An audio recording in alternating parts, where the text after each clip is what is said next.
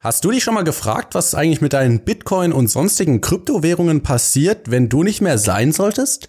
Wie kommen deine Erben an die Kryptowährungen? In der heutigen Podcast-Folge beschäftigen wir uns genau mit dieser Frage. Dafür habe ich mir den Experten Thor Alexander eingeladen, der vom Blockchain-Institut ist und gerade genau zu diesem Thema ein Buch schreibt. Leider ist bei dem Interview meine Audiospur nicht sonderlich gut geworden. Ich bitte das zu entschuldigen. Mein Gesprächsanteil in dem Interview ist nicht die Mehrheit, deswegen kann man das nochmal verschmerzen und der Inhalt ist auch wirklich interessant. Ich bitte also, meine etwas blecherne Stimme im Interview zu verzeihen und wünsche viel Spaß mit dem folgenden Interview.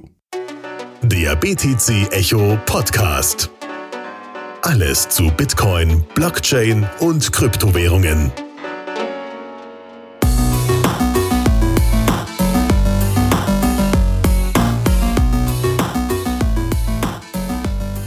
Ja, hallo und herzlich willkommen zu einer weiteren Folge vom BTC Echo Podcast. Ich sitze hier persönlich sozusagen mit Thor Alexander.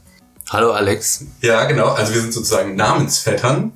Und heute haben wir ein ganz spannendes Thema, was wir so unter dem Stichwort Nachfolgeregelung für Kryptowährung eigentlich zusammenfassen können.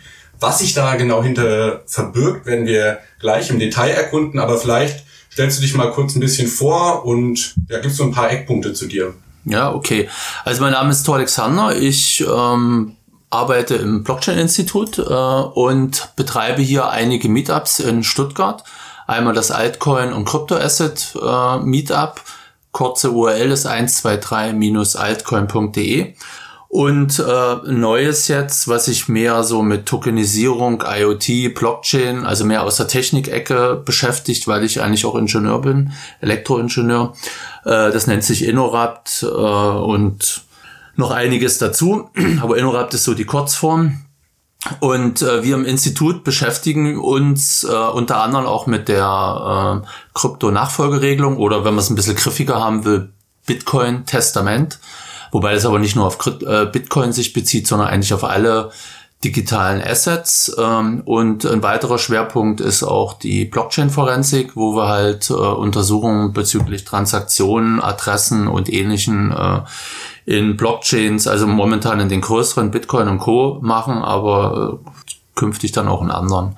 Das sind so zwei der Schwerpunkte, die wir aktuell machen. Ein drittes Projekt ist aktuell noch in der Mache. Das ist äh, eine botgesteuerte ähm, Verwaltung von Assets oder von Kryptowährungen auf Börsen. Und ähm, ich habe auch in unserem Meetup jetzt den Kryptotaler mit äh, eingeführt, der halt auch so eine Applikation auf diesen äh, Bot, der nennt sich Palmerbot, äh, ist quasi läuft. Links gibt's äh, wie gesagt, in den Shownotes. Äh, da verlinke ich auch nochmal einen Registrierungscode, äh, wo sich jeder dann in der Kryptotaler Gruppe mit äh, anmelden kann. Und auch zu einem Post auf Steemit, wo noch das Ganze nochmal ein bisschen erklärt ist. Mhm.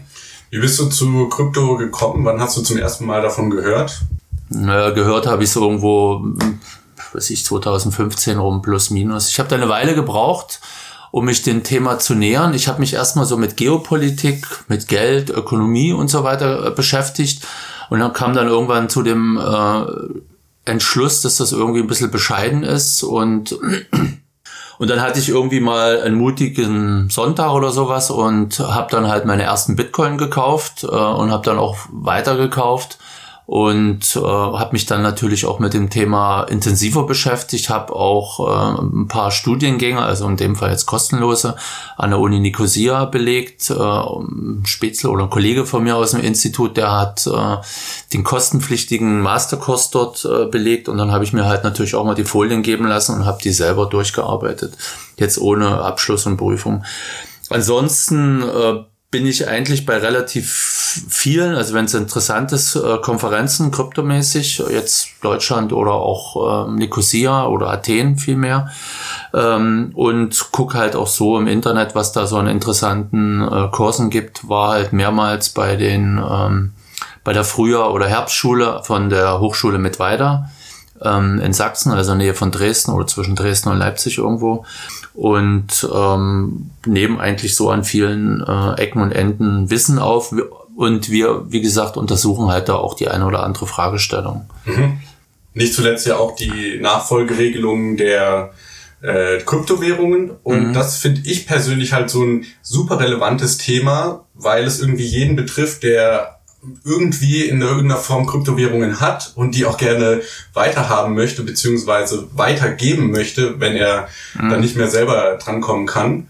Und es ist so ein Thema, was irgendwie so peripher um Kryptowährungen rum ist, weil es jetzt nicht wirklich was mit der Technologie zu tun hat, aber mit halt, wer hat Kontrolle über die Keys und was schon ein bisschen was mit der Technik zu tun. Mhm. Ja, würde ich sagen. so indirekt. Ne, ja, indirekt, ja. Weil, weil man sagt ja bei den, bei den Kryptos, ich bin jetzt immer nicht so ein großer Freund von, das immer in Anglizismen auszudrücken, äh, sei deine eigene Bank oder du mhm. bist deine eigene Bank und das impliziert natürlich auch, dass ich auch die Verantwortung einer Bank habe.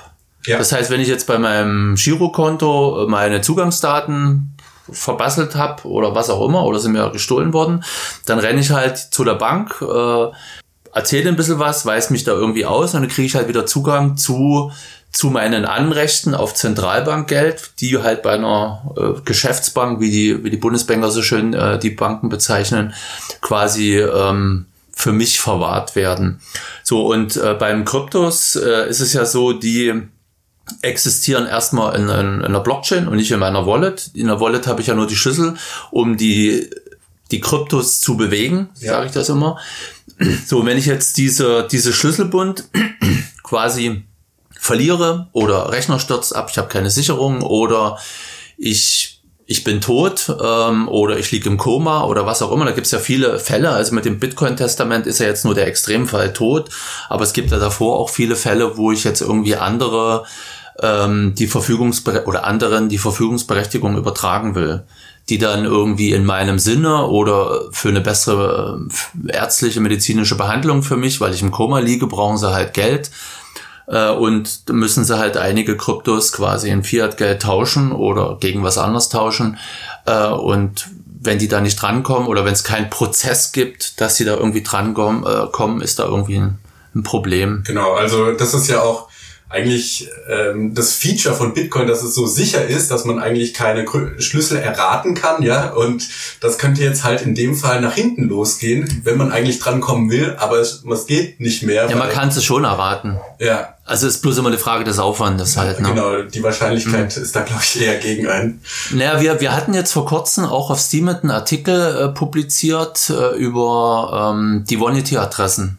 Und das Interessante ist, so einige Vanity-Adressen sind halt so 2013, 14, 15, die letzten auch 17 sind äh, da quasi. Also das sind Adressen, die mit einer bestimmten Zeichenfolge anfangen, jetzt bei mir zum Beispiel mit Alex und dann geht's weiter. Richtig, ja, je länger die Zeichenfolge ist, umso länger muss man rechnen. Also mhm.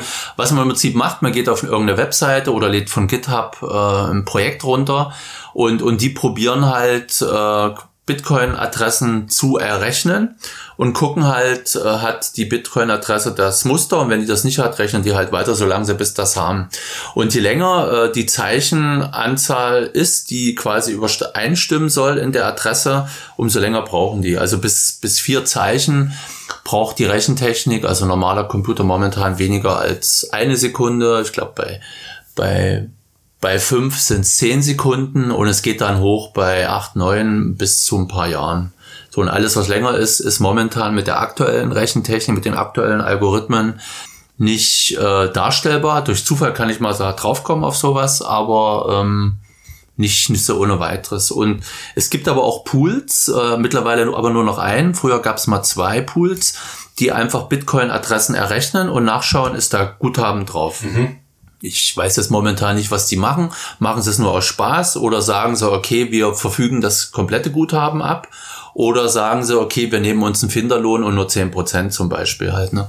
Diese Szenarien gäb's da. Aber zurück wieder zu den Vanity-Adressen, die halt sind relativ einfach zu Adressen, äh, zu errechnen. Und äh, was wir quasi festgestellt haben, ist zum Beispiel Dash, das sind nur vier Zeichen gibt es übermäßig viele ähm, Vanity-Adressen in der Bitcoin-Blockchain. Und zwar die auch benutzt wurden. Also wir haben jetzt nur die benutzten Adressen untersucht. Und auf Adressen, die halt äh, Vanity-Adressen, die mit Dash beginnen, das waren so knapp, glaube 849, ähm, waren halt Bewegungen Großteil ist abverfügt, ich habe jetzt nicht alle überprüft. Äh, wir haben also Stichproben, hatte ich mal einige überprüft und bei einigen, bei einer war noch irgendwie ein Guthaben drauf, 0,00001 Bitcoin äh, bis vor vier Tagen oder sowas und bei einer ist ähm, oder bei vielen ist halt das Ding wieder abverfügt worden, weil halt sich das rumgesprochen hat, dass die Vanity-Adressen von der Idee her sicherlich eine gute Idee sind, aber andere, die natürlich auch leicht errechnen können. Mhm. Und, und, dann den, den öffentlichen, privaten Schlüssel haben, um die Guthaben zu anders, anderswohin zu transferieren. Okay, alles klar. Mhm. Also sollte man sich vielleicht an dieser Stelle merken, äh, so eine Adresse vielleicht nice to have, aber jetzt nicht der Ort, wo man sein, seine Altersvorsorge drauf lagern sollte.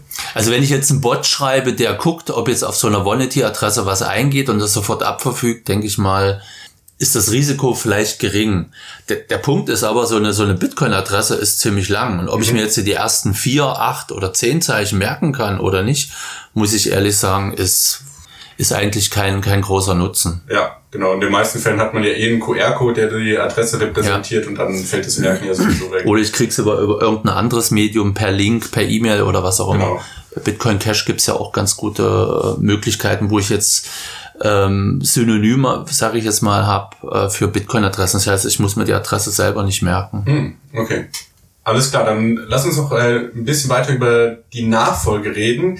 Du also generell, wenn man sich jetzt mit dem Thema beschäftigt, muss man sich ja zuerst mal die Frage stellen, gegen welchen Fall möchte ich mich denn eigentlich absichern, oder? Ja, prinzipiell, ich, würde, ich tue das immer unter der Überschrift Sensibilisierung äh, quasi abhaken. Ein, ein Fall oder ein Punkt ist natürlich Tod. Bitcoin-Testament sagt's ja schon. Ein zweiter Fall, hatte ich auch schon erwähnt, ist, was ist jetzt, wenn ich jetzt im Krankenhaus liege, wenn ich jetzt im Koma bin? Was ist, wenn ich äh, aufgrund eines Verkehrsunfalls oder einer Krankheit oder Operationsfehler oder was auch immer, äh, wenn ich da jetzt querschnittsgelähmt bin, bloß noch vielleicht meine Lippen bewegen kann, aber alles, was unterhalb des Kinns ist, äh, nicht mehr irgendwie groß kontrollieren kann. Das heißt, da muss ich irgendwie äh, andere Leuten oder anderen Leuten, die mir nahestehen, denen ich äh, in gewisser Weise vertraue, die Möglichkeit äh, geben, an meine Kryptos ranzukommen. Weil sonst haben wir das Fall, den Fall, wie es ja bei dem kanadischen Börsenbesitzer am Anfang kommuniziert wurde. Der ja, erzähl mal das Beispiel, gerade für die Leute, die es noch nicht kennen. Okay, es, äh, vor einigen Monaten kursierte die Nachricht, ja, von einem von der kanadischen Kryptobörse sei der Inhaber äh, verstorben oder bei einem Verkehrsunfall in Indien getötet worden. Und ähm, der kluge Mann hätte halt die privaten Schlüssel für die Cold Wallets auf seiner Kryptobörse mit ins Grab genommen. Mhm. Äh, in Kanada ist dann ähm, sind ein paar Unternehmen beauftragt worden, das mal ein bisschen zu recherchieren. Äh, und die haben halt dann herausgefunden, dass nach seinem angeblichen Tod die Vermögen auf diesen Cold Wallet Adressen abverfügt wurden, sprich überwiesen wurden. Und ähm, kurze Zeit später ist man halt dann davon ausgegangen, dass er den Tod in äh, Indien nur vorgetäuscht hat und eigentlich sich mit den Kryptos versucht aus dem Staub zu machen. Um Steuerlast zu entgehen oder oder um reich zu werden. Mhm. Das. Beste ist halt, um reich zu werden. Also das waren gar nicht seine eigenen Kryptos. Das war von, von, der, von der Kryptobörse. Ah, okay. Das Beste ist immer, andere für sich arbeiten zu lassen. Wenn man reich werden will, durch eigene Arbeit wird man selten reich. Äh, oder äh, ich betrüge halt anders dann halt noch schneller und einfacher. Mhm. Und dadurch, dass er natürlich bei seiner Börse äh, da größere Summen angehäuft hatte von Leuten, die bei ihm Guthaben hatten, ähm, war es natürlich einfach, die zu veruntreuen. Mhm. Ist, man muss, darf aber nicht vergessen, so eine Kryptobörse ist wie eine Bank, ist ein Intermediär. Ja. Und dem muss ich halt vertrauen. Ja, klar. Es gibt ja auch das Sprichwort Not Your Keys, Not Your Bitcoin. Ne? Also Richtig, solange ja. man die äh, Private Keys nicht selber kontrolliert, gehören einem rein technisch gesprochen auch nicht die Bitcoin. Man hat vielleicht einen Anspruch darauf, aber korrekterweise verwaltet die irgendjemand anderes und der könnte, wenn er jetzt zum Beispiel irgendwelche zwielichtigen Sachen im Schilde führt, da die die Bitcoin entwenden. Ja, der Schlimme ist ja, bei den Kryptobörsen, das ist ja wie, wie eine, wie eine Chiralbank. Ich habe ja nur ein Anrecht auf die Kryptos. Das mhm. heißt, ich muss mein Recht, dass das meine Kryptos bin, sind, muss ich erstmal gegenüber der Kryptobörse durchsetzen und da müssen die gnädig sein und mir die halt rausrücken oder auch nicht. Ja. So, und das zweite. kommt ins Gedächtnis. Ja, brauche ich noch nicht mal so weit gehen, geht's, geht's noch kürzer. Äh, auch bei den aktuellen Kryptobörsen, was ich, ich hatte ein bisschen Kleinkram noch bei, bei Cryptopia liegen, das ist jetzt weg, weil die halt Insolvenz angemeldet hatten. Bei Bitcrill äh, habe ich halt die äh, Reibblocks dam damals auch nicht abverfügt, weil ich dachte auch, das ist jetzt so eine unbekannte Börse, wird schon nichts passieren und ich habe jetzt keinen Bock, mich da mit der Reiblock Wallet und den ganzen Kram da zu beschäftigen, mache jetzt irgendwie mal was anderes und, und dann sind die halt da auch äh, gehackt worden und äh, da zieht sich auch das Insolvenzverfahren in die Länge. Das heißt, ich habe äh, die Kontrolle über meine Kryptos, die halt bei denen lagen, ähm, habe ich nicht äh, auf mich übertragen und somit ist das Zeug halt weg. Mhm. Ist auch das Problem in Deutschland, was viele auch nicht irgendwie wahrhaben wollen. Was ist denn jetzt mit meinem Zentralbankgeld, was ich der Bank gebe? Also manche Leute sagen, wenn du dein Geld zur Bank gibst, gibst du dein Eigentum auf, dein Eigentum an Zentralbankgeld und du kriegst aber nur ein Anrecht auf Zentralbankgeld. Also sprich, das Chiralgeld ist nur ein Anrecht, das ist nicht eins zu eins. Was ist aber, wenn jetzt diese Banken Konkurs gehen? Es, ist, äh, es sind mehrere Gesetze in, in Vorbereitung. Im Versicherungsaufsichtsgesetz äh, hat man das schon gemacht. Eine Versicherung, eine Lebensversicherung kann Konkurs gehen. Und dann gibt es den Paragraph 316 Versicherungsaufsichtsgesetz. Und da steht wörtlich drin, mit der Eröffnung des Kon Konkursverfahrens erlöschen erstens äh, Lebensversicherung, zweitens bliblablub geht's weiter. Da steht wirklich so drin, erlöschen die Ansprüche aus diesen. Das heißt, die Versicherung meldet Konkurs an, die Versicherten sind ihr Geld los und dann stellt man fest, ach, wir haben ja doch noch ein bisschen was gefunden, wir können weitermachen, aber die alten Ansprüche sind vom Tisch. So, und diese gleichen äh, Geschichte ist vorbereitet, da gibt's eine, eine Anweisung, äh, Regelung, Verordnung, wie auch immer. Eine Verordnung gelten sofort, aber da gibt's eine Empfehlung von der EU, äh, dass die Staaten innerhalb der Europäischen Union auch diese, diese Möglichkeit, dass Banken Konkurs gehen, äh, durchsetzen können. Und was viele auch nicht wissen, es gab eine, eine estische Bank, die, ich glaube, letztes Jahr Konkurs gegangen ist. Also die estische äh, Finanzministerin hat, äh, hat bei der EU quasi angemeldet, ja, wir haben ja eine Bank, die wollen wir Konkurs gehen lassen. Und da haben die nachgefragt, ja, wollen Sie die Bank wirklich Konkurs gehen lassen? Ja, kein Problem. 60 Prozent der Einlagen sind von Russen. so, und dann haben die die Bank Konkurs gehen lassen. Ja. Das ist bei uns in den Mainstream-Medien gar nicht irgendwie groß kommuniziert worden. Ähm, aber die Bank ist schon mal vom Fenster weg und wenn ich mir Griechenland angucke oder Zypern, zypriotische Enteignung äh, oder in Griechenland äh, ist es ja ähnlich, hast 100.000 Euro auf dem Girokonto, kriegst aber nur 60 Euro, wenn Geld am Geldautomaten da ist. Ja. Wenn nicht da ist, dann kriegst halt nichts. So und, und deswegen tappe ich ja, wenn ich meine Kryptos bei einer Börse habe, auch in diese Falle rein. Es gibt Anwendungsfälle, wo es Sinn macht, äh, das bei einer Börse zu halten. Wenn ich quasi trade oder Arbitrage mache oder sonst was äh, oder halt auf irgendeine Gelegenheit warte zu kaufen, aber meine, sag mal, größere Bestände sollte ich nicht lange dort liegen ja. lassen. So, und das Problem, äh, um jetzt wieder den Bogen zurück zum Thema zu bekommen, äh, man muss natürlich auch in die Krypto-Nachfolgeregelung Guthaben auf Börsen mit einbeziehen mhm. und auch temporäre Guthaben. Das heißt, äh, ich, ich lege jetzt, ähm, komme ja nachher wahrscheinlich noch drauf zu sprechen, ich lege jetzt quasi da fest, wo ich was hab und das ändert sich ja ständig.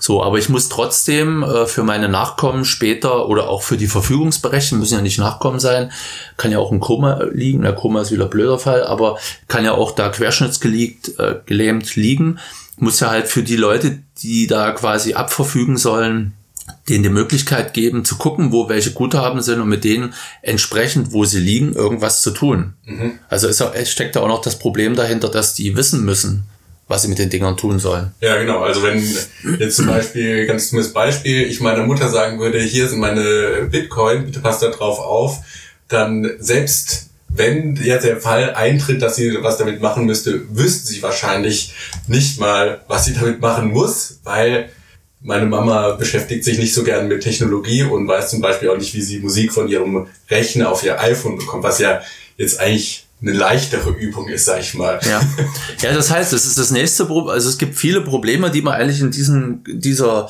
unter dieser Überschrift, also wir haben es jetzt Nachfolgeregelung genannt, weil Bitcoin-Testament ist halt jetzt erstmal nur so der, der Logbegriff, der fängt auch nicht alles. Die Leute, die quasi dann verfügungsberechtigt sind, brauchen irgendeine Hilfestellung, um äh, mit den Kryptos, je nachdem, wo die liegen, je nachdem, was es für welche sind, um mit denen irgendwas anstellen zu können. Das heißt, wenn ich mich jetzt auf einer Börse anmelden soll, habe jetzt quasi äh, von was ich von irgendjemanden jetzt Kryptos geer äh, geerbt, habe jetzt aber null Ahnung.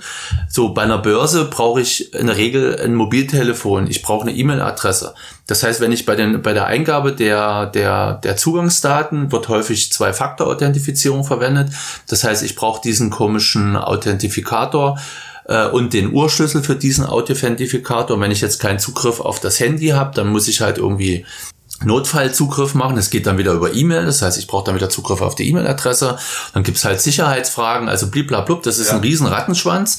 Und, und mit, mit dem sind natürlich erstmal äh, die anderen überfordert. Dann ist das häufig in Englisch. Nicht jeder ist jetzt da dem, dem technischen Englisch äh, so mächtig. Äh, es ist, man muss dann sich auch überlegen, wen können diese Begünstigten zu Rate ziehen, um Zugriff, Gewalt über die Kryptos zu bekommen. Mhm. So, und wie vertrauenswürdig ist der zum Beispiel? Mhm. Das heißt, irgendwie, es kann ja auch passieren, äh, ist ja auch ein Problem.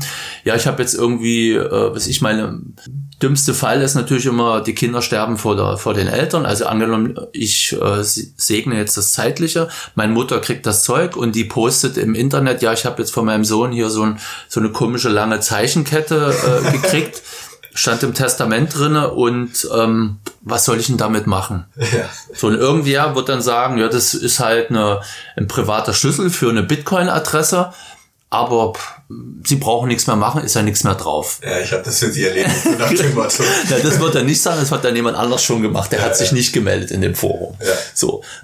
Ja, toll, super Idee. So, und, und so eine, so eine Sachen können natürlich da äh, zuhauf passieren. Ja. Genau, also das geht ja auch wieder zurück auf das, was du am Anfang gesagt hast mit ähm, sei deine eigene Bank. Da kommt ja eine immense Verantwortung ja. mit und nicht jeder ist dieser Verantwortung gewachsen. Der, die leichteste Lösung jetzt, die mir so in den Kopf kommt, und bitte lass mich wissen, was du dazu denkst, ist, zu einem Unternehmen zu gehen, einem Notar zum Beispiel, und zu sagen, so, keine Ahnung, der kann sich ja auch auf Kryptowährungen spezialisieren und für den und den Fall bitte das und das machen. Das ist ja nichts anderes als das heutige Testament auch, oder? Ähm, jein, sage ich jetzt mal. Also ich, also aus Gefühl würde ich mir jetzt vielleicht nicht unbedingt einen Notar aussuchen, der sich mit Kryptowährung auskennt. Mhm. Weil erstmal, wenn du es beim Notar machst, dann hast du ja ein Testament und das wird irgendwo hinterlegt oder mhm. vielleicht auch abgetippt oder was auch immer. So, und jetzt die Frage, wie, wie tust du jetzt die privaten Schlüssel, Zugangsdaten da irgendwie dem hinterlegen? Aber der Notar selber, der Notar hat Angestellte, der Notar hinterlegt das vielleicht irgendwo anders, in, in einem, bei einem Sicherheitsdienst.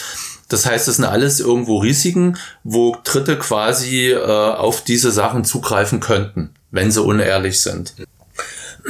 So, wenn es jetzt einer ist mit Krypto, okay, da wird er vielleicht ein bisschen sensibilisiert sein. Das heißt, ähm, was man eigentlich beim Notar machen sollte, das ist eher so unsere Empfehlung, dass man den, äh, dass man über den Notar quasi ein, ein Verzeichnis, eine Inventarliste äh, seinen, seinen Begünstigten mitteilt und vielleicht aber auch sagt, wo sie die Zugangsdaten bekommen oder wie sie die Zugangsdaten bekommen. Es gibt ja da verschiedenste Verfahren mit äh, Charmier Dingsbums Algorithmus, also wo ich dann zwei auf drei oder, oder, oder vier auf fünf oder was auch immer Teile brauche, um. So Multisig. Äh, nee, Multisig ist wieder zu kompliziert äh, zu handhaben. Kann man auch wieder machen, wenn die Leute technisch versiert sind. Mhm. Aber bei, beim Begünstigten oder bei meinen Begünstigten oder deinen musst du davon ausgehen, dass die technisch eigentlich kaum Ahnung haben. Mhm. So, wenn ich jetzt da mit Multisig anfange, finde ich momentan die Technik noch ein bisschen zu kompliziert. Kann man aber mit, äh, mit überlegen. Da kann man auch tolle Konstrukte machen mit, mit mehrfachen Verschachtelungen und ähnliches.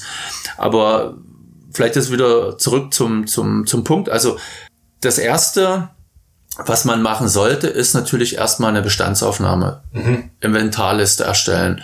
Ich habe das bei mir auch mal äh, gemacht. Bei mir, ich habe da drei Tage dazu gebraucht, weil ich da irgendwie immer boah, war mir zu trocken und bestimmte Sachen hatte ich eine Weile lang nicht, also bestimmte Wallets hatte ich nicht synchronisiert und bei bestimmten Börsen hatte ich mich eine Weile nicht mehr angemeldet und dann musste ich dann wieder irgendwelche Verifikationen und, und ähnlichen Schnickschnack machen.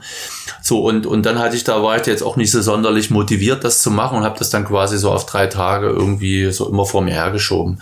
So und Der Punkt ist, ich habe erstmal unterschiedliche Sachen. Ich habe Sachen auf, die habe ich in einer Handy-Wallet, weil es halt Pipifax ist, Kleinkram. Ich habe Sachen, die habe ich in einer, in einer, in einer Papier-Wallet. Ich habe Sachen, die habe ich in einer, in einer Desktop-Wallet. Hardware-Wallet bin ich kein Fan von. Da habe ich nix. Aber dann habe ich natürlich Zeug noch auf irgendwelchen Börsen weil es entweder beim Abverfügen äh, zu viel Gebühren kostet und sich nicht lohnt und, und so verschiedene Sachen. Oder ich mache da Landing oder, oder gibt's ja verschiedenste Modelle halt. So, und, äh, und diese Sachen dann erstmal zu strukturieren, haben wir uns äh, quasi überlegt, dass du äh, in deiner Liste hast du drei drei Gruppen, drei Überschriften in deiner Inventarliste. Die erste Gruppe ist, ist quasi, also du hast, im Prinzip hast du drei Wallets, drei Arten von Wallets. Du hast eine Hot Wallet, eine Warm Wallet, eine Cold Wallet. Mhm. So, Hot und Cold haben die meisten schon gehört, aber was zum Kuckuck ist jetzt eine Warm Wallet, äh, werden die meisten sich fragen. Cold Wallet ist klar, Cold Wallet sind die Hardware Wallets, die würde ich separat in der Liste aufnehmen, weil der Umgang mit denen ein bisschen anders ist. Äh, Cold Wallets sind aber auch die ganzen Papier-Wallets. Also immer, wenn ich meinen Seed Phrase irgendwo aufgeschrieben habe, das wäre dann die Papier-Wallet oder die... Nee, das ist die, das ist die, ähm, Hardware-Wallet, die würde ich dann mit Hard irgendwie bezeichnen. Der Punkt, äh, das, das ähm, sehe ich da ein bisschen anders. Äh, viele, ja, ich habe den Seed von der Wallet und da komme ich ja wieder an alles ran. Ja, Pustekuchen, da kommst du überhaupt nicht an alles ran. Du kommst eigentlich an gar nichts ran, weil du nämlich nicht weißt, wie aus dem Seed die ähm, privaten Schlüssel generiert werden und letztendlich dann die Kryptoadressen, weil die Hardware-Wallet ist ja meistens eine Multi-Wallet, die unterstützt ja in der Regel mehrere Kryptowährungen. Also du spielst jetzt darauf an, dass diese Wörter sind ja nur eine Repräsentation von der Zahl eigentlich und diese Zahl repräsentiert ja den privaten Schlüssel, aus dem sich alles andere errechnet den Urschlüssel und aus dem Urschlüssel werden dann die einzelnen Adressen äh, errechnet. Das ist noch ein bisschen komplizierter und die die Wallets, äh, die Wallet Wörter, du kannst ja auch eine eigene quasi so äh, Wallet Liste machen. Die Wallet Wörter ähm, entstammen einer Liste und das Wort, äh, was ich da verwende, ist quasi die Position in der Liste. Mhm. Das heißt, ich kann jetzt nicht irgendwie im Programm schreiben, okay, die ersten vier sind immer sensitiv von den, von den Wörtern und rechne die jetzt irgendwie nach dem Verfahren um. Nein, ich brauche die Liste, muss nachgucken, wo dieses Wort in der Liste vorkommt und die Position geht quasi in meine Urschlüsselberechnung ein. Okay. So, dann gehen noch weitere Sachen mit ein, äh, Derivationspfad, äh, Derivation-Pfad ist jetzt wurscht, was das der, was das ist, aber was noch hinzukommt, du, man sollte seiner Hardware-Wallet noch so eine sogenannte Passphrase geben. Also Derivationspfad, den, den, dieser, dieser Schlüssel aufgrund meiner, meiner Seeds, also ich sage dazu Ohrschlüssel, äh, plus diese Passphrase, die ich noch frei wähle. Daraus wird dann, werden dann quasi die äh, Adressen errechnet, je nach ähm, Blockchain-Typ. Mhm. So, und dieses Prozedere ist bekannt. Da gibt's auch äh, eine gute Website im Internet, wo man sich äh, das, das Skript runterladen kann, was das macht. Gibt's auch entsprechende Dokumentation. Aber mit dem Seed alleine, wie gesagt, kommst du nicht weit. Und, und das Problem, was bei den Hardware-Wallets sehe, ist, wenn du die Hardware-Wallet nicht hast, stehst du erstmal blöd da mit dem Seed. So, und äh, um diese, diese Kryptos abzuverfügen, brauche ich die, den privaten Schlüssel von dieser Kryptoadresse. Mhm. So, und ich bin ein Fan von, den privaten Schlüssel von dieser Kryptoadresse zu speichern und nicht das davor, den Seed, aus denen die Sachen erstmal errechnet werden müssen. So, und deswegen schlage ich vor, bei den Cold Wallets zwei äh, Dinger zu machen, einmal Cold und einmal Hard, weil das, äh, sagen wir, Krisenszenario bei den Hardware Wallets ein bisschen ein bisschen anders ist. Es ist für die Nutzer einfacher, wenn sie das technische Gerät haben, aber wenn sie es nicht haben, können sie die Dinger erstmal nicht abverfügen. So eine, äh, also Bitcoin, äh, privaten Schlüssel kann ich in Electrum Wallet äh, quasi importieren, egal wie, notfalls auch in irgendeine unsichere Web Wallet und überweist die erstmal wenn jetzt die Webwolle die Überweisung ordentlich macht, äh, ist das Zeug da erstmal weg. Aber wenn ich jetzt nur die, diese, diese Seed-Phrase habe, äh, diesen Urschlüssel bei, bei einer Handwehrwolle, dann brauche ich erstmal das Ding von dem gleichen Hersteller. Mhm. Weil der andere Hersteller nämlich einen anderen Derivationspfad hat.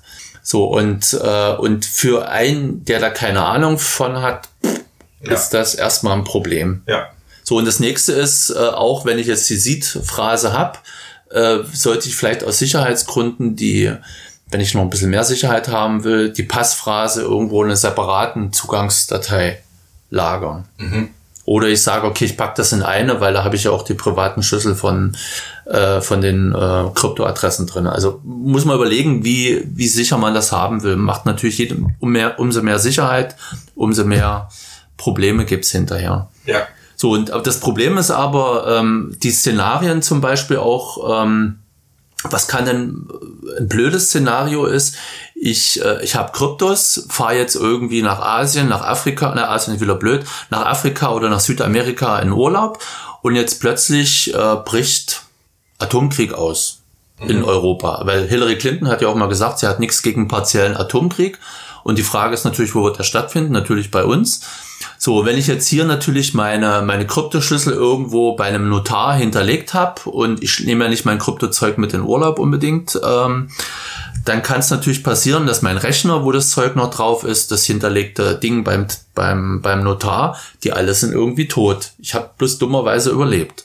So, und wie kann ich jetzt da wieder Zugriff drauf bekommen? Also muss ich jetzt irgendwie gucken, dass ich das vielleicht auch in anderen Geolokationen noch hinterlege.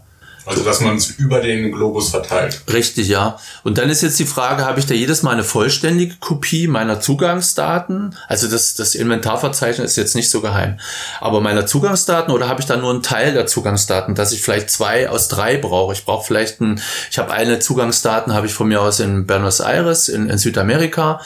Da werden die Amis jetzt nicht unbedingt irgendwie einen Krieg anfangen wollen äh, vor ihrer Haustür. Und dann habe ich vielleicht noch irgendwo was von mir aus in Südafrika irgendwo und, und dann Australien, Neuseeland oder Asien oder keine Ahnung wo. So und ähm, also wir arbeiten zum Beispiel auch mit Singapur zusammen und, und haben auch Angelte in Liechtenstein, mit dem wir das zusammen machen. So würde ich jetzt aber sagen, wenn jetzt da irgendwie so ein, so ein Krieg ausbrechen sollte, man weiß es ja nicht genau, dann ist jetzt Europa irgendwo gefährdet. Also brauche ich jetzt irgendwo Lokationen, die jetzt da ein bisschen im Randgebiet oder außerhalb der, der Kriegszone sind. So, das, wenn man jetzt an sowas glaubt, wäre das natürlich ein, eine Idee zu sagen, okay, dann mache ich halt, weil den Südamerikanern traue ich jetzt nicht so, da sind immer so komische Diktaturen und andere Sachen. Also kriegen die jetzt nicht die vollen Zugangsdaten, sondern äh, sie kriegen halt nur einen Teil der Zugangsdaten. Oder ich verschlüsse die wahnsinnig toll, aber bei der Verschlüsselung ist es ja immer so, es ist ja nur eine Frage der Zeit, bis sie geknackt wird. Also wenn ich durch eine Tür gehe und einen Schlüssel habe, dann kann jemand anders auch irgendwie Schlüssel ausprobieren und auch durch diese Tür gehen. Und gerade halt, wenn wir über so lange Zeiträume reden, Ja. jetzt äh, 20 Jahre plus, dann ist die Wahrscheinlichkeit, dass eine bestimmte Kryptographie geknackt wird, relativ hoch. Ja. Richtig, ja. Und man sagt ja auch, Bitcoin ist nicht äh, quantencomputerresistent. Ähm, da gibt's ja wieder andere äh, kryptografische Algorithmen. Der liebe Herr Schnorr hat da einige Sachen gemacht, die bei Monero verwendet werden, die aber auch wieder nur Einwegschlüssel sind. Aber da ist, spielt jetzt wieder noch ein ganz anderes Problem rein, was äh, den meisten jetzt wahrscheinlich gar nicht äh, sofort auffällt. Auf welchen Medien speichere ich denn mein Zeug? Also tue ich das jetzt auf einem USB-Stick äh, speichern? Tue ich das jetzt auf einer Diskette oder DVD speichern? Also bei den CDs hat mir ja früher gesagt, na ja, die sind ja doch nicht so lange haltbar, nur zehn Jahre. Und wie ist denn mit den heutigen äh, U- äh, USB-Sticks? Das sind Flash-Speicher. Und die Flash-Speicher haben wir ja auch teilweise äh, in, den, äh, in den neueren Festplatten, in den Rechnern. Die, die haben ja eine höhere Ausfallquote, die halten auch die Dateninformationen, also die Daten nicht so lange, wie so eine rotierende Speicher, also Festplatte. Das nächste Problem ist, das sind ähm, elektronische Speichergeräte. Was ist denn, wenn jetzt da doch irgendwie mal äh, ein Atombömmchen irgendwo fällt, dann habe ich einen EMP, elektromagnetischen Impuls. Oder die Sonne hat einen schlechten Tag oder so, ne? Ja, oder ich habe das Ding liegt in neben einer, neben einer Trafostation oder keine Ahnung was. Äh, oder haben sie plötzlich eine Trafostation hingebaut. Äh, so, das Ding ist plötzlich nicht mehr lesbar oder halt unbrauchbar, weil halt durch irgendwelche elektromagnetischen Felder das Ding unbrauchbar oder unlesbar gemacht wurde. Oder mir, mir fällt gerade noch was anderes ein. Ich habe hier einen relativ neuen Laptop neben mir stehen. Der hat zum Beispiel nur USB Type-C Eingänge und nicht mehr die klassischen USB-Eingänge, die man normalerweise kennt. Und wenn wir jetzt mal zehn Jahre in die Zukunft denken, dann wird das wahrscheinlich genauso wie die Diskette gar Ja. nicht mehr genutzt werden, dass Ja. wir die alten USB-Eingänge benutzen. Ja, das ist das Problem. Habe ich da noch Lesegeräte für? Ich hatte auch vor paar Jahren hatte ich äh, so ein ZIP-Laufwerk. Das waren so so ja Disketten waren da drin und die haben halt komprimiert gespeichert. Da habe ich halt 100 MB auf so ein Teil drauf gekriegt. Da war ungefähr so groß wie eine dreieinhalb Zoll Diskette. War schon eine tolle Sache. Er hatte aber eine parallele Schnittstelle, sprich so ein äh, Druckerport. Habe ich heute nirgendwo an irgendeinem Notebook dran. So, und das ist wieder das Problem, wie speichere ich das Zeug, ich drücke es jetzt mal so schwammig aus, dass das in, in, in, in 10 oder in 20 Jahren noch lesbar ist. Ja. So, oder ich muss halt Prozesse vorsehen, wo ich in fünf Jahren nochmal prüfe, okay, welche neuen Medien gibt's denn jetzt? Und muss halt diese, diese Daten, die ich jetzt quasi da schon mal ausgerollt habe, äh, international irgendwo, muss die quasi auf die neuen Medien äh, transferieren und muss die ähm, logischerweise auch prüfen, ob das dann auch äh, richtig lesbar wieder ist äh, und muss die dann wieder ausrollen in die Destination. Mhm. Und dann ändern sich ja auch Guthaben oder sowas. Die Listen müssen, müssen aktualisiert werden, die Zugangsdaten müssen aktualisiert werden. Also ob die alten funktionieren, ist ja jetzt erstmal egal, aber wenn jetzt neue dazukommen, die müssen ja in diese Listen mit aufgenommen werden. Ja. Oder Binance äh, ändert jetzt komplett die, die Zugänge. Ja. Hab zwar auf der Kryptobörse Zeug liegen, aber ich komme mit den alten Daten nicht mehr rein oder so. So, das ist ein Haufen so, so Sachen, die man da eigentlich berücksichtigen muss. Und wenn man das erstmal anfängt, äh, zu durchdenken, äh, macht man da einen riesen Fass auf. Ja. Also ich, das ist auch schon so eine Sache, die ich jetzt, ja, ich beschäftige mich jetzt seit 2000, Ende 2016 mit Kryptowährungen und bei mir ist es teilweise so, ich habe den dummen Fehler gemacht, mich bei manchen Börsen mit äh, Handynummer die Zwei-Faktor-Authentifizierung zu machen und ich habe die Handynummer nicht mehr. Ich kann nicht mehr auf die SIM-Karte zugreifen und dann ist halt auch wieder ne, so ein ganz dummes Problem eigentlich. Ähm, wie komme ich jetzt wieder in die Börse rein, ja? Mhm. Ja, da musst du dich dann wieder identifizieren und, und, hm, hm, und was nicht alles. Ich habe es mal bei einer Bekannten gemacht, die hatte bei Binance, ähm, also wir haben bei bitcoin.de Bitcoin äh, gekauft und haben die Bitcoin äh, oder Bitcoin Cash äh, zu Binance überwiesen und dann hat sie da Jota oder BNB Coin oder irgendwie sowas gekauft, glaube BNB auf alle Fälle.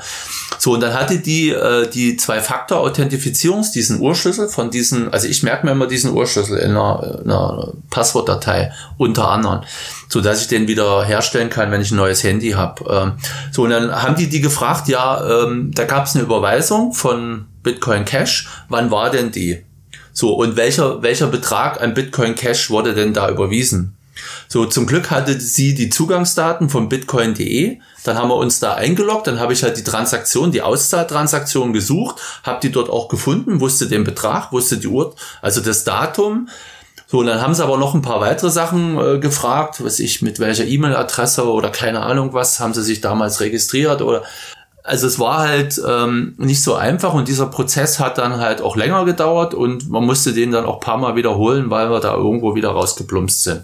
Weil wir irgendwas nicht schnell genug wussten mhm. oder irgendwo eine unscharfe, eine unklare Antwort gegeben haben. Also das ist, sagen wir mal, die, die Kryptos bei, bei, bei Börsen zu halten, ist, finde ich, komplizierter, als wenn ich da selber die bei mir auf einer Wallet habe. Das Problem ist natürlich, ist es eine Kryptowährung, die dauernd immer ihre Wallet-Software ähm, ändern oder bringen die ständig neue äh, Wallets raus, jetzt wie, wie Zencash, die haben sich da äh, umbenannt oder beziehungsweise der, der Robert ähm, hat hat umbenannt in Horizon. Jetzt haben die da eine neue Wallet. Die Guthaben aus der alten kriege ich aber nicht in die neue rein. Das heißt, da muss ich wieder Zugriff auf die alte, Wallet bekommen, um die quasi an eine Adresse von der neuen zu überweisen. Ja, lauter so eine, so eine Späßchen. Das waren halt auch die drei Tage, wo ich mich da beschäftigen äh, musste, mal wieder irgendwie ein paar Wallets zum Laufen zu kriegen. Ja. Oder da muss ich ja dann auch äh, einräumen, zum Beispiel Monero, ja, alle halbe Jahr eine Hardform. Und wenn du dann mit der alten Wallet-Software da versuchst, auf die Bestände zuzugreifen, ja, das funktioniert einfach nicht. Ja? Also da, da kommt das Geld dann nie an. Ja, und wie, wie verfüge ich das Zeug ab? Also brauche ich wieder den, den, die, quasi den Urschlüssel, um die Wallet irgendwo wieder einrichten zu können. Mhm. Und habe ich dann die, also jetzt ich als, als dummer Nutzer, äh, als Unbedarfter, als Unwissender, verwende ich da jetzt überhaupt die richtige Wallet? Ja. Und wo kriege ich überhaupt die richtige Wallet-Software her? Jetzt ja. gebe ich Monero Wallet ein, dann lande ich auf irgendeiner Seite, oh toll, lade die runter und was stelle ich hinterher fest? Das war halt eine, eine Software von irgendjemand anderen netten, der, der genau. jetzt quasi Dinger für eigene Zwecke gebraucht. War ja auch äh, bei, bei der Jota Wallet äh, so gewesen, dass ähm, mit dem Seed Generator. Richtig, genau. Ja. Mhm. Dann waren ja einige zu, zu bequem, auch das mache ich alles online, haben das Ding da genommen und die haben dann halt nach ein paar Monaten das Zeug abverfügt. Ja. Und das, das gleiche wieder wie die Bonity-Adressen, also immer irgendwo das gleiche, bloß halt immer sieht ein bisschen nach anders nach außen hin aus und, und viele Unbedarfte, die halt nicht nachdenken, äh, äh, fallen halt drauf rein. Also Bequemlichkeit ist der größte Feind der Sicherheit. Mhm. Jetzt ein Einwand von mir. Man möchte ja nicht auch das überengineeren, sage ich jetzt mhm. mal, dass man, keine Ahnung, man hat mal einen tollen Tag, denkt sich einen super komplizierten Weg aus, wie man das sehr, sehr sicher aufbewahrt, aber dann in zehn Jahren, keine Ahnung, macht das Gedächtnis nicht mehr so mit und man hat es einfach vergessen oder so. Da muss man doch auch irgendwo den Grad gehen zwischen, ich möchte mich nicht selber aussperren, ja, weil Gebe ich, ich dir recht, ja. Das ist, ist kein Einwand, das ist richtig. Deswegen wie gesagt, wir, wir bieten das beim Institut als, als, als Dienstleistung mit an, Leute da zu beraten. Wenn ich jetzt zum Beispiel, es gibt ja Leute, die, die schaffen es aus ihrem eigenen Land nicht raus oder sagen wir jetzt mal aus, aus Europa nicht raus. Also wenn ich jetzt Europa nie verlasse, wozu soll ich jetzt irgendwie meine äh, Daten zu meinen Kryptos irgendwo in Südamerika den ich halt schon gleich überhaupt nicht vertraue, irgendwo lagern oder von mir aus in Asien. Noch darstellen, ne? Ja, ist auf jeden Fall ein Risiko, wenn du irgendwo anders das lagst, lagerst, auf jeden Fall. Äh, aber muss halt immer Risiko-Chance äh, quasi abwägen. Und wenn ich, wenn jetzt doch mal dieses, äh, weiß ich, ein Komet fällt runter oder ähm, oder wirklich doch Atomkrieg, ähm, dann bin ich ja auch mit tot. Also wozu äh, müssen da die Daten zu meinen Kryptos irgendwo außerhalb von Europa liegen, wenn ich da nie in meinem Leben hinkommen werde? Also zumindest nach heutigen äh, Gesichtspunkten.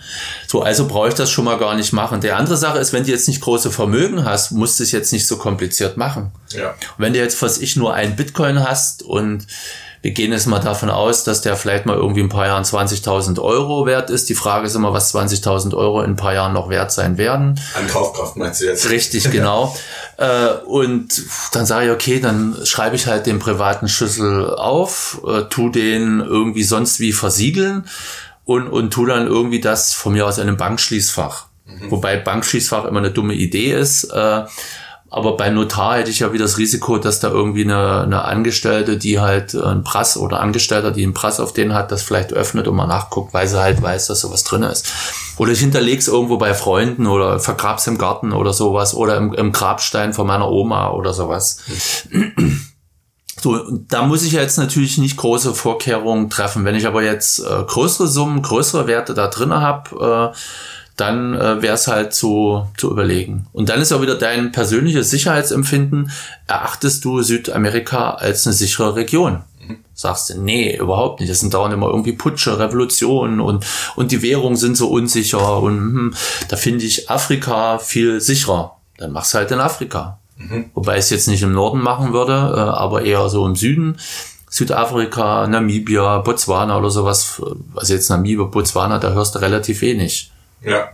So, oder sagst, okay, nee, ich kann Portugiesisch und ich finde Angola toll, ja, mach's halt dort. So, und, und dann äh, muss man sich halt überlegen, wie baut man das halt auf? Wie mache ich äh, mache ich jetzt die die die Zugänge speichere ich die jetzt in einer Datei, die ich irgendwie verschlüssele mit mit Passwort äh, noch ein bisschen den Zugang erschwere oder ähm, mache ich das in Passwortdatei und und ähm, teile die mit dem Shamir Algorithmus machen zwei auf drei und und tu das an drei Destinationen lagern und und vor allem wie wie komme ich selber wieder dran? Also ja. falls ich mal wirklich jetzt das Zeug verbasseln sollte und wenn du jetzt irgendwie Stress hast, hast du ja immer irgendwie ein Problem, dich als an irgendwelche Zugangssachen zu erinnern. Zumindest genau, ja, wie war denn das Passwort? Ja, irgendwie die Ziffern kamen vor, aber die Reihenfolge, oder war das eine, eine 6 oder eine 7? Oder ich verwechsel immer die 7 und die 4. Äh, ja, super. Und wenn du Stress hast, kannst du eh schlecht merken. Ja. Wobei es da auch einen guten Comic gibt. Ähm, da auf dem einen überlegt halt einer, wie, wie kompliziert er das äh, verschlüsseln kann und dann auf dem anderen hat der andere einen Hammer oder sowas und, und, und hämmert dann auf den einen, bis der halt äh, den, den Zugangscode für die Verschlüsselung freigibt. so, und das heißt, du musst halt auch selber gucken, äh, kann es auch sein, dass ich erpresst werde und die anderen mir äh, quasi Zugangsdaten dann entlocken wollen. Mhm. Also man braucht dann auch wieder so einen Honeypot, äh, wenn man jetzt große Vermögen da hat, wo man ähm, sag mal, äh, Leuten, die mich zu irgendwas zwingen wollen, erstmal einen Zucker hingibt. Mhm. Und dann kann man ja sagen, okay, ich mache das dreispufig äh, weil zweistufig ist jetzt auch nicht so der Brüller, äh, fällt auch vielen ein. Und wenn die da zu wenig kriegen in der ersten Stufe, dann sagen die, ja, es gibt da noch was und jetzt machen wir mal weiter hier oder so. So, und das andere Problem hatte ich ja vorhin auch schon erwähnt. Es gibt ähm, diese, diese Pools, die vor Jahren, oder die läuft ja einer immer noch, die quasi Bitcoin-Adressen errechnen und, und nachgucken, ist da Guthaben drauf. Gibt es auch eine, eine, eine Webseite, Directory.io, hat bloß immer Zugangsprobleme, wo alle Krypto, also Bitcoin-Adressen drauf sind. Da kannst du dir den öffentlichen Schlüssel angucken und die Bitcoin-Adresse. Dadurch aber, dass zu viele sind, macht es wieder wenig Sinn.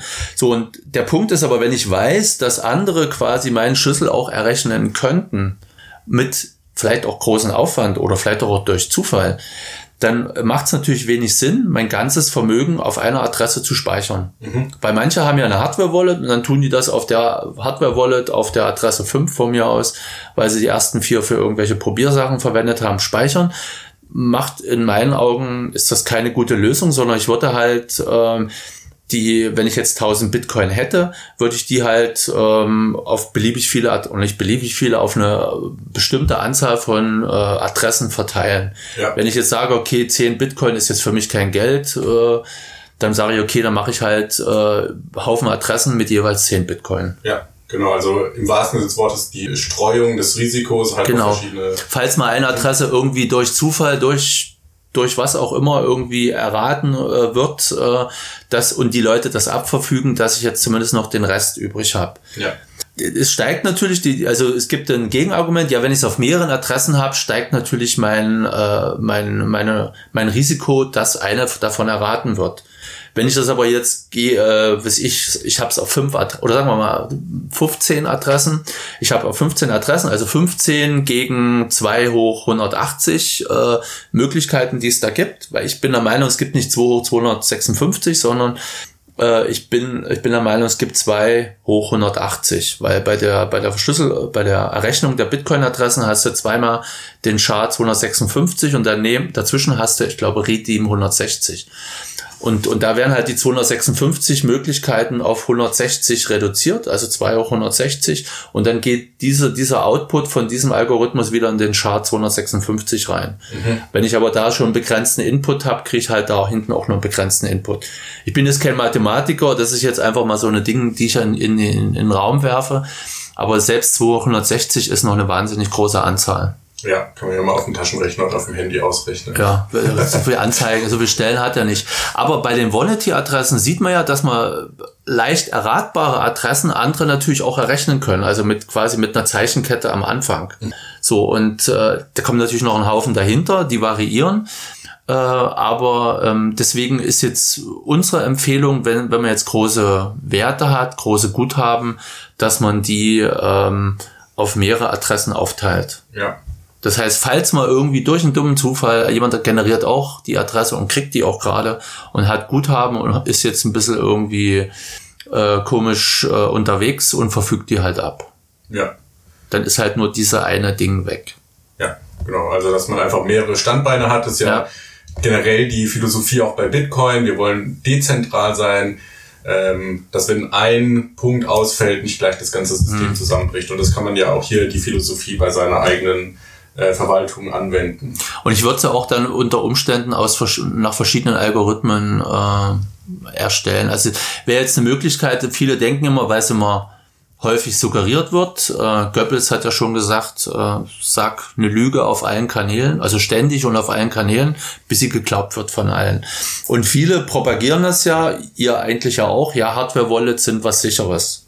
So, kann man jetzt wieder andermal drüber diskutieren. Ja, relativ, ne? Also Richtig, ja. Es ist klar, ich, ich finde, äh, also jetzt für eine Langzeitspeicherung halte ich jetzt nichts äh, von Hardware-Wallets, da bin ich Fan von Papier-Wallets, weil ich halt nochmal eine Hürde habe, um an die privaten Schlüssel ranzukommen. Oder ich mache es vorher und dann muss ich aber auch prüfen, ist der private Schlüssel, den ich da jetzt irgendwie selber errechnet habe, entspricht da wirklich der Adresse, wo jetzt mein Guthaben drauf ist, zum Beispiel. Ne? So, aber ich habe da zumindest schon mal Aufwand. Ähm, so, eine Hardware-Wallet macht durchaus Sinn, wie quasi, das ist mein, mein Festgeldkonto. Das heißt, da will ich nicht jederzeit ran, aber ich will halt doch irgendwie relativ schnell rankommen können, wenn ich das will.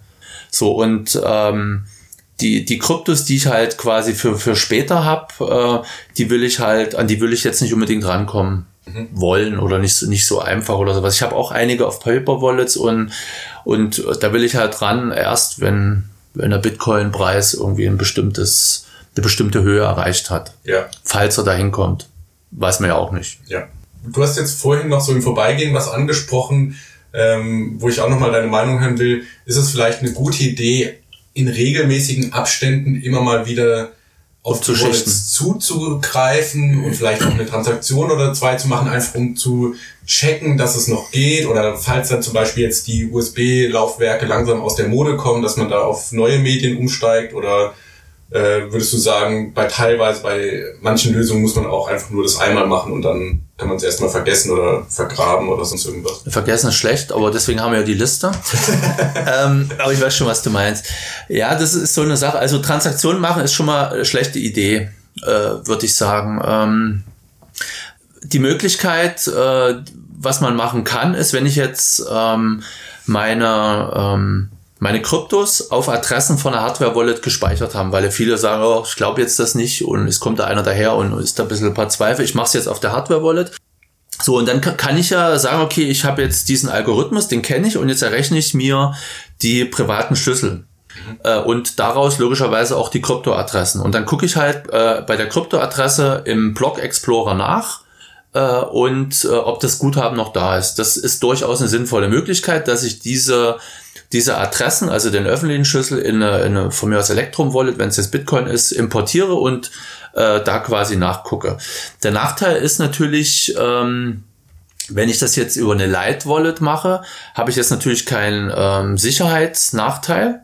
Aber ich habe natürlich einen Privatsphäre-Nachteil, weil die Light Wallet kommuniziert mit einer Bitcoin-Note. Mhm. Und wenn jetzt, ich weiß ja jetzt nicht, wem die Bitcoin-Note äh, gehört, angenommen gehört mir, aber habe ich ja wieder Aufwand, äh, die zu betreiben. Die gehört meistens dann irgendwem anders. So, und dann könnte der natürlich auch äh, rauskriegen, welche Adressen zu mir gehören. Ja. Also wenn ihr jetzt, glaube ich, hat letztens mal wieder bei blockchain.info oder bei irgendeinem anderen Blog Explorer von Bitcoin nachgeguckt und da sehe ich natürlich auch die IP-Adresse angezeigt, über die die Transaktion oder der Block äh, quasi ins Bitcoin-Netzwerk reingekommen sind.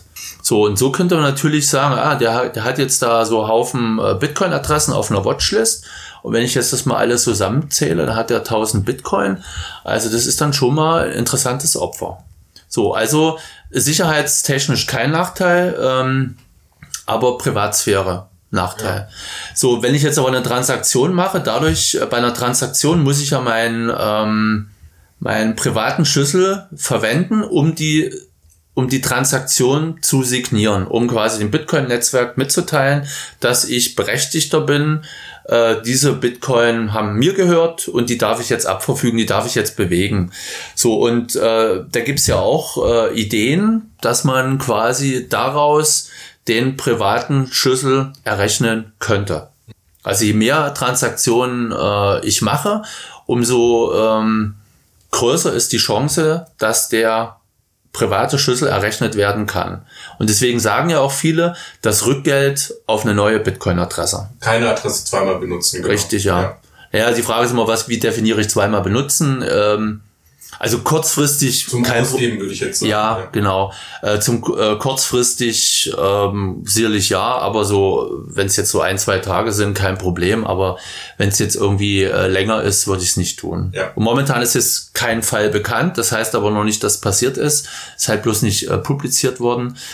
Äh, aber deswegen die neueren Wallets machen es ja automatisch und das ist aber auch wieder ein Problem bei der Nachfolgeregelung. Wenn ich jetzt da irgendeine paar Wallet-Adressen habe, äh, dann muss ich natürlich da immer die ähm, die neuen äh, Adressen und die neuen privaten Schlüssel nachschieben. Mhm. Wenn ich jetzt quasi diesen Seed von so einer Hardware-Wallet äh, einmal hinterlegt habe, dann habe ich ja quasi und den Algorithmus von mir aus auch noch damit gespeichert habe, dann können die Leute quasi offline, offline die Adressen auch errechnen, ohne jetzt diese Hardware-Wallet haben zu müssen und halt gucken, ist da Zeug drauf und wenn ja, okay, dann haben sie auch den privaten Schlüssel und können das Zeug abverfügen.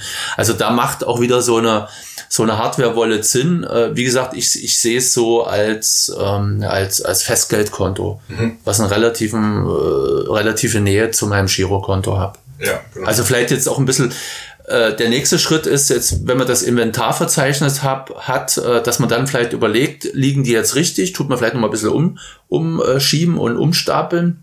Und dann muss man sich halt äh, quasi Szenarien äh, überlegen, we welche Art von Wallet verwende ich denn für was. Ja. Also wenn ich jetzt ab und zu mal irgendwie größere Transaktionen mache, dann macht so eine Hardware-Wallet Sinn. weil ich ja da erstmal eine bestimmte Anzahl von, äh, von Schlüsseln habe, die ich jetzt nicht dauernd immer irgendwo kommunizieren will. Aber wenn ich jetzt sage, okay, ich habe jetzt hier 100 Bitcoin und das ist meine Altersvorsorge und ich bin jetzt äh, 40 Jahre alt, also in 20 Jahren will ich drauf zugreifen äh, und da will ich vorher nicht ran. Außer jetzt, äh, wie nennt man das, höhere Gewalt, äh, bis ich Erdbeben, sonst was äh, und ich muss da noch vorher mal ran. So, und dann kann man ja sagen, okay, dann packe ich das nicht auf so eine Hardware-Wallet, weil das mache ich dann auf eine Papier-Wallet. Ja. Wobei Papier-Wallet ist auch wieder, wir sind ja bei den Speichermedien. Wenn ich das jetzt ausdrucke, gibt es ja auch wieder viele Risiken, die da irgendwie passieren könnten. Und ist Papier jetzt das richtige Medium zum Beispiel? Mhm. Im äh, BTC Echo Discord haben wir mal die Möglichkeit diskutiert, so eine Kupferplatte zu nehmen und da praktisch mit, ich glaube, da gibt's auch auf Amazon sogar Sets dafür. Stil, äh, Krypto-Stil gibt's, äh, ja, genau, die auch. sowas anbieten, die der ähm, Tscheche ist das, äh, wo du, da kannst du auch sagen, was, was du da speichern willst, ob du jetzt einen privaten Schlüssel von einer, von einer Adresse speichern willst oder ob du jetzt diese, diese Seed Phrasen speichern willst, da tust du aber immer nur die ersten vier Zeichen eines Wortes dort äh, ablegen. So, und, und das muss man halt äh, überlegen. Und ich meine, du kannst auch einen Stein machen. Stein hat den Vorteil, ist unempfindlich gegen, gegen Korrosion, weil Kupfer korrodiert auch. Wenn ich jetzt ein Säurebad le äh, lege, ähm, ist halt die, das, was hinterher quasi da eingeschlagen wurde, schwieriger sichtbar. Es ist sicherlich, äh, es ist sichtbar, weil, weil das, ähm, weil das Kupfer ja quasi gestaucht wurde, da wo ich quasi mit dem Meißel draufgehauen habe.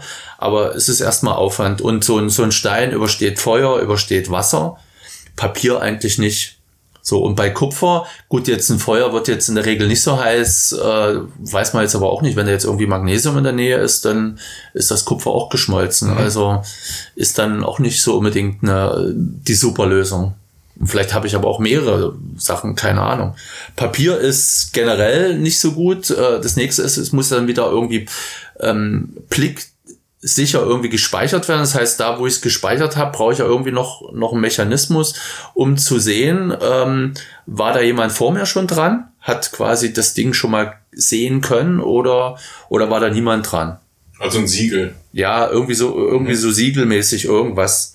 Mir ist gerade das Bild in den Kopf gekommen, so, keine Ahnung, äh, 20.000 Jahre in die Zukunft, äh, unsere Menschheit ist mehr oder weniger schon ausgestorben, aber unsere Nachfahren finden da noch so Seed Phrases in Stein gemeißelt, also die ja, aber das, moderne das finde ich, das ist das Ding, was am längsten hält. Ja. Guck dir die Pyramiden an, die sind ja, die ziemlich alt, ja. die Leute sind alle ausgestorben. Ja, vielleicht steckt ja da eine, eine Seed Phrase drin für die Kryptowährung von damals. Ja, aber die Frage ist, welchen, nach welchem Algorithmus ja, genau. ist die erstellt worden. Ne? Und das, das, das, das Schlimme ist ja, es gibt ja eine Pyramide, gibt's ja, oder in den Pyramiden in, in Ägypten, aber auch Südamerika, auch äh, Asien, gibt's ja Sachen, die, die wir heute mit unserer Technik immer noch nicht nachmachen können. Mhm. Ist ja dann auch wieder zweifelhaft, waren die das wirklich, die das erstellt haben, oder war es vielleicht jemand anders? Ja. Und warum können wir das heute nicht, wenn wir doch heute so, so entwickelt sind? Ja, ja. Also ein super interessantes Thema und ich glaube, jetzt in der letzten Stunde haben wir einfach mal aufgezeigt, über was für Szenarien man sich eventuell alles Gedanken machen kann als Kryptobesitzer. Und ähm, mein Takeaway ist jetzt so, die pauschale Antwort gibt's nicht. Ja? Lösung XY ist Nonplusultra immer die machen, sondern man muss sich das halt wirklich individuell überlegen, ja, was habe ich? Habe ich vor allem ERC20-Token? Habe ich Bitcoin? Habe ich, was weiß ich, irgendeine andere Kryptowährung?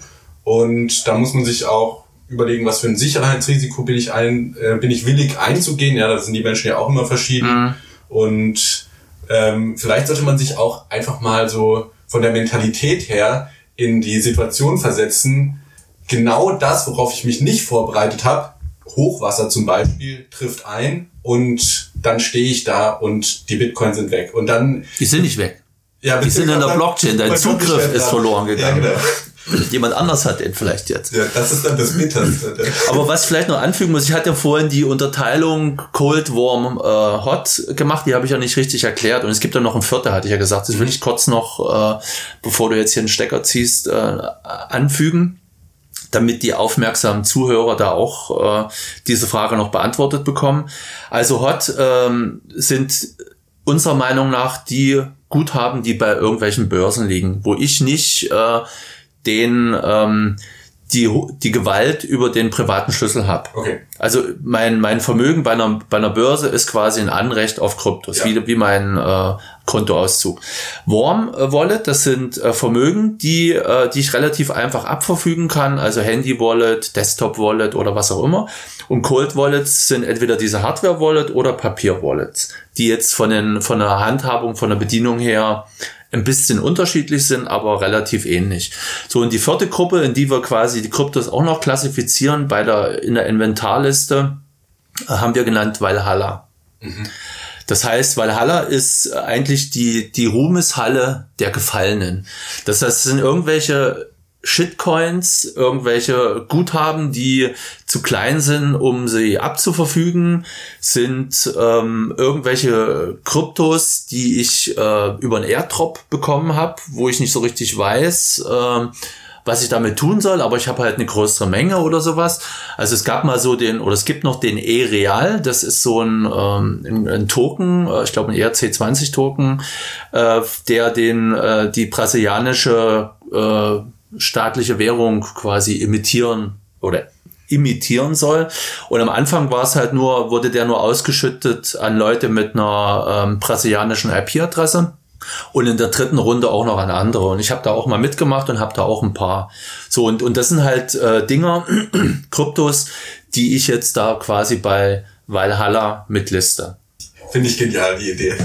Du kannst auch Hades nennen, äh, das kommt dann wieder aus dem Französischen, aber Valhalla finde ich vom Namen her Ja. viel besser. Also wir haben halt quasi äh, drei Gruppen, Cold, Schrägstrich Hard, dann Warm, Hot und Valhalla. Okay.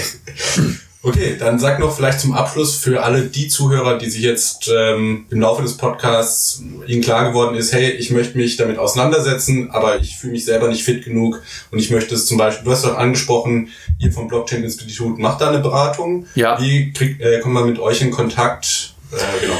Ja, die Frage ist jetzt erstmal, wie viel jetzt die Zuhörer dafür ausgeben wollen. Ne? Also äh, die, ich habe ja schon mal die ganze Problematik äh, angesprochen. Das kann dann irgendwie recht schnell äh, ein paar, paar Tausende Euro oder mehr kosten. Äh, vielleicht noch ein bisschen so als Zuckel, ähm, Zucker. Ähm, wir werden zu dem Thema ein Buch ähm, publizieren, Nachfolgeregelung. Das wird wahrscheinlich so Ende des Jahres ähm, äh, in, in Deutschland erscheinen ähm, über, über den Rhombus Verlag. Und auch auf meiner Homepage tor-alexander.de wird es dann kommuniziert werden, auch über andere Kanäle. Und da steht die ganze Problematik noch mal ein bisschen strukturierter äh, drinne, auch die, die Schritte, die man machen muss. Und ähm, für diejenigen, die jetzt größere Vermögen haben, die können natürlich dann unsere Dienstleistungen in Anspruch nehmen. Und dann muss man halt gucken, äh, welches Sicherheitsbedürfnis äh, die haben, welche ähm, Szenarien die äh, als als ähm, als für sie akzeptabel ähm, quasi vorsorgen wollen. Aber wenn jetzt äh, ein Student, was ich 1000 Euro in Krypto hat, mein Gott, da muss er jetzt keine großen Handstände machen. Wenn ich aber jetzt sagen wir 100.000 in Krypto habe und sonst aber keine großen äh, Vermögen, äh, dann macht es schon Sinn, äh, sich zu überlegen, da was zu tun. Und dann ist aber die Frage, hat man die jetzt in, in Bitcoin oder hat man die in was anderes? Und die andere Frage ist halt auch, was sind die Kryptowährungen von heute? Gibt's die in 10 oder 20 Jahren auch noch? Ja, ja. Deswegen auch Valhalla, weil das sind irgendwelche Sachen, also dieser E-Real, ich glaube, da hat hat ein Token äh, paar, paar Cent wert und ich habe da weiß ich 1000 oder sowas und habe da halt ein Euro noch was oder 100 oder irgendwie sowas halt. Also jetzt keine Riesensummen, macht da auch noch nicht mal Sinn, die irgendwie da äh, abzuverfügen. ja, ja. Der Oder groß. Genau, oder, oder ich hatte, gut, das habe ich jetzt nicht bei Valhalla gemacht, ich hatte auf, ähm, auf Cryptopia hatte ich noch ein bisschen Zencash gehabt, äh, hat sich nicht gelohnt gehabt, die abzuverfügen, waren so 20, 30, 40 Euro oder sowas und ähm, die sind jetzt natürlich auch weg, aber die hatte ich halt quasi bei den Hot Wallets mit, mitgelistet. Weil für, für 30, 40 Euro kriege ich schon mal eine ordentliche äh, Menge an Shitcoins sozusagen. Also jetzt irgendwelche Kryptowährungen, die halt ein paar Satoshi nur wert sind. Und wenn ich daran glaube an das Projekt, dann kann das irgendwann mal eine größere Summe sein. Aber und ich war auch erstaunt, was ich da in dieser Valhalla-Sektion alles so hatte. Also ich musste meine Ethereum-Adressen angucken und da hatte ich einige und da, wo ich halt äh, Ether drauf hatte, habe ich halt immer einiges an Airdrop gekriegt. Ja, Da kriegt man meistens ja gar nicht so. Äh da kriegt ja keine Information, da kriegt keine E-Mail oder sowas und, und, keine SMS oder irgendwie eine, eine Messenger-Notifikation, dass ich jetzt da was gekriegt habe. Ja, ja. Das ist jetzt wieder natürlich wieder so ein Vorteil, wenn ich jetzt äh, meine Kryptos über, ähm, über so Messenger verwalte. Also Waves hat mal hat's mal angeboten. Ähm, ich habe es jetzt auch im Rahmen meiner äh, Listenerstellung auch mal wieder angeguckt. Funktioniert nicht mehr. Aber bei Waves war es so, ich habe einen, einen Telegram-Bot, konnte dem meine Waves-Adressen mitteilen und konnte dann quasi gucken, was ich da für Waves-Token drauf habe, wie meine aktuellen Guthaben sind. Einfach in dem Bot drinne. Mhm. Und ähm, bei ähm, Byteball die quasi ihre, ihre Byteballs in Vollmondnächten aufgrund meines Bitcoins-Guthabens ausgeschüttet haben, ist es ja auch so, dass die äh, die Wallet über, über so ein Bot mitverwalten. Und die Frage ist, äh, ob das nicht ein Weg ist für die Zukunft, äh, eine einfachere Wallet-Verwaltung. Also in dem nächsten Meetup ähm, von mir im, im nächsten Monat, am 24. Juni, an der Börse Stuttgart äh, habe ich jemanden eingeladen aus Zürich und die haben äh, eine Bitcoin Wallet mit Social Recovery. Also jetzt mal übersetzt, äh, die Bitcoin Wallet ist einfach übersichtlich zu bedienen, speichert aber nur Bitcoin und den, den privaten Schlüssel speichere ich noch bei zwei, drei Parteien. Also einmal bei denen auf deren zentralen Server und dann habe ich noch Leute bei mir aus meinem persönlichen Umfeld, die ich irgendwie kenne, die auch diese App von denen installiert haben. Und ein, ein, Teil ist quasi bei denen auf dem zentralen Server und ein Teil ist bei meinen Freunden. Jeder von denen hat die gleiche Kopie. Mhm. So ist es momentan das Konzept. Und wenn jetzt bei mir das Handy verloren geht oder ich äh, das Handy geht kaputt oder ich habe mir das Zeug logischerweise nicht gemerkt, muss ich auch nicht, dann kann ich halt quasi mit dem zentralen Server, wo ich über eine Telefonnummer, E-Mail-Adresse und noch ein paar Sachen registriert bin und mich äh, authentifiziere und quasi meinen Freunden, die ich ja logischerweise kenne, weil ich die auch bei mir im Adressbuch habe, kann ich meine Wallet wiederherstellen und kann quasi wieder Zugriff bekommen auf meine Bitcoin. Macht natürlich jetzt nur Sinn für für die Bitcoin, also man sollte auf dem Handy äh, die, die Werte haben, die man auch so im Portemonnaie hat. Ja, genau. Wenn einer nur 50 Euro im Portemonnaie hat, dann halt in der, in der Höhe und andere haben halt 500 Euro im Portemonnaie, dann halt in der Höhe. Also das, was ich, was mir quasi äh, gestohlen werden kann. Ja. Okay, super interessantes Thema. Das Meetup äh, und alle anderen Sachen, die wir angesprochen haben hier, äh, sind natürlich in den Shownotes verlinkt. Da könnt ihr einfach dann draufklicken. Dann äh, Steamit ist super interessant, da beschäftigst du dich ja auch mit der Thematik. Und dann sage ich dir vielen Dank fürs Dasein und für die wertvollen Insights. Hm? Also, tschüss. Tschüss. Alles, was das Kryptoherz begehrt, findest du auf btc-echo.de. Bis zum nächsten Mal.